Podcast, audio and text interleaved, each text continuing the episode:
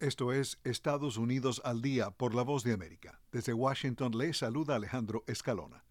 El panel del Congreso de Estados Unidos que investiga el asalto al Capitolio el 6 de enero de 2021 escuchó este jueves testimonios de cómo el entonces presidente Donald Trump presionó a funcionarios del Departamento de Justicia para que investigaran denuncias de fraude electoral en los comicios que ganó el demócrata Joe Biden. El martes, funcionarios electorales de los estados de Arizona y Georgia testificaron que Donald Trump los presionó para que designaran falsos electores en un fallido e ilegal intento por ganar la presidencia.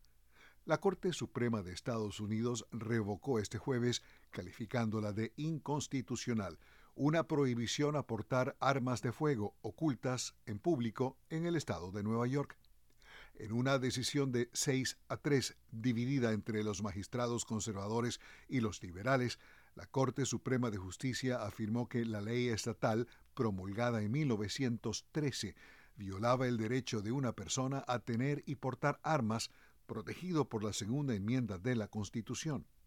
El fallo da una resonante victoria a los promotores de las armas de fuego en momentos en que Estados Unidos se encuentra dividido en cómo abordar los hechos de violencia y los tiroteos. También coincide con las gestiones en el propio Congreso estadounidense de aprobar una legislación de controles a las armas de fuego tras los tiroteos ocurridos recientemente en los estados de Texas, Nueva York y California. La ciudad de Nueva York ha experimentado un incremento de la violencia que comenzó durante la pandemia del coronavirus.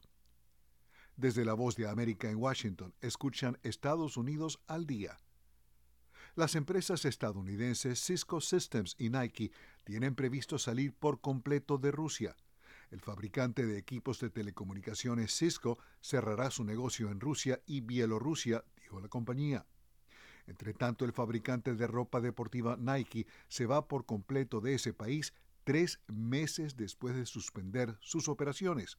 Las empresas extranjeras que buscan irse de Rusia debido a la invasión a Ucrania enfrentan la perspectiva de que se apruebe una nueva ley en las próximas semanas que permita a Moscú incautar activos e imponer sanciones penales. El Departamento de Trabajo de Estados Unidos reportó el jueves que el número de estadounidenses que presentaron nuevas solicitudes de beneficios por desempleo disminuyó la semana pasada debido a que las condiciones del mercado laboral se mantuvieron ajustadas, aunque está surgiendo una desaceleración en medio de la alta inflación y el aumento de las tasas de interés. Desde la Voz de América en Washington, Alejandro Escalona.